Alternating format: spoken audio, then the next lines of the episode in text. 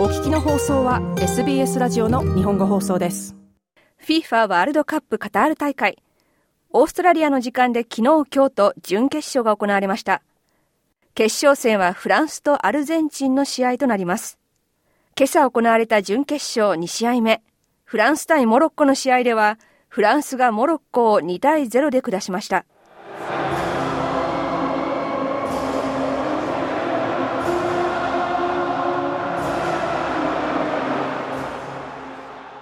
フランス対モロッコの試合、前回大会で優勝したフランスとアフリカ・アラブのチームとして初めて準決勝への進出を果たしたモロッコの対決は見逃せない好カードとなりました。試合が動いたのは前半5分。守備の堅いモロッコを振り切り、フランスのテオ・エルナンデスが先制点を決めます。SBS のコメンテーター、マーティン・テイラーの実況です。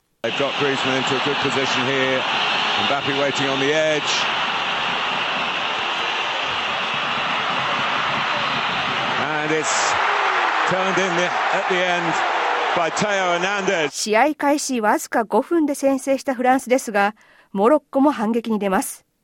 しかし得点ができないまま1対0で前半を終えます。そして後半開始から10分、モロッコは1点を返そうとフランスにプレッシャーを与えます。しかし途中出場したフランスのランダル・コロムアーニが後半34分にゴールし2点目を挙げました。Mbappe. Now Turam. Mbappe. To pick a way through here and Colomami.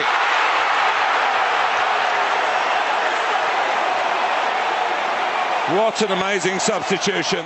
フランスがそのまま2点リードし試合を終えました。フランスのサポーターにとっては、この試合に勝ったことは喜びであると同時に、ほっと一息つく瞬間でもありました。モロッコとの準決勝では、大方がフランスの勝利を予想していたものの、厳しい戦いになると見られていたからです。フランスが決勝戦で勝ち、2大会連続での優勝を実現すれば、1958年大会と1962年大会を続けて優勝したブラジルに続く快挙となります。フランス代表チームのディディエ・デシャン監督は、モロッコ戦での勝利は非常に重要な功績だと語ります。Ouais, l'émotion, la fierté. Évidemment, c'était une marche encore importante aujourd'hui. 感情、そして誇り、明らかに非常に重要な試合でした。残すはあと1試合です。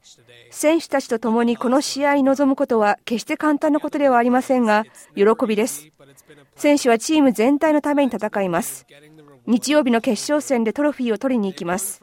素晴らしいことです。選手にはそれほど言えませんが、スタッフにはゆったりと構えるよう言いました。優勝に向けた道のりを理解し、その一歩一歩を振り返り、味わうことが必要です。時間を止めたいところですが、止めることはできません。4日後、私たちはトロフィーをかけた、優勝をかけた試合に臨みます。ですから、それまでの時間を味わいながら、決勝戦に向けた準備を進めます。デシャン監督でした。モロッコとの試合で先制点を決めたフランスのテオ・エルナンデスは、準決勝に勝ち、決勝に進んだことに特別な思いがあります。テオ・エルナンデスが代表チームに入ったのは、兄である代表選手、リュカ・エルナンデスが怪我で離脱したためです。リュカ・エルナンデスはフランスの初戦、対オーストラリア戦で大怪我を負っていました。テオ・エルナンデスは大舞台でのプレーができなくなってしまった兄についても試合後にこう触れています。2大会連続で決勝戦で戦うチャンスを手にしました。素晴らしいと感じています。私たちはよくやりました。重要な試合になると皆が知っていました。私たちは決勝で勝つために懸命に取り組みます。もちろん私の兄にも自分の思いを送ります。決勝戦では彼と一緒であればと願っています。テオ・エルナンデスでした。また、アフリカ・アラブのチームとして初めて準決勝に進出したモロッコに対しても、試合では世界各地から応援が向けられました。鉄壁の守備で知られるモロッコですが、フランスとの試合では大きく攻め、ゴールを狙ったシュートの数はフランスより2つ少ないだけでした。モロッコ代表チームのワリド・レグラギ監督は、功績に対する誇りと試合に負けた落胆が入り混じっていると話しました。私たちは全力を尽くしました。それこそが大事なことです。選手の負傷が響きました。少し手に負えないところがありました。しかし言うことは何もありません。選手たちが全力を尽くしたからです。フランスのような相手と戦うときは、どんなに小さなミスも取り返しがつきません。前半では多くのチャンスを逃しました。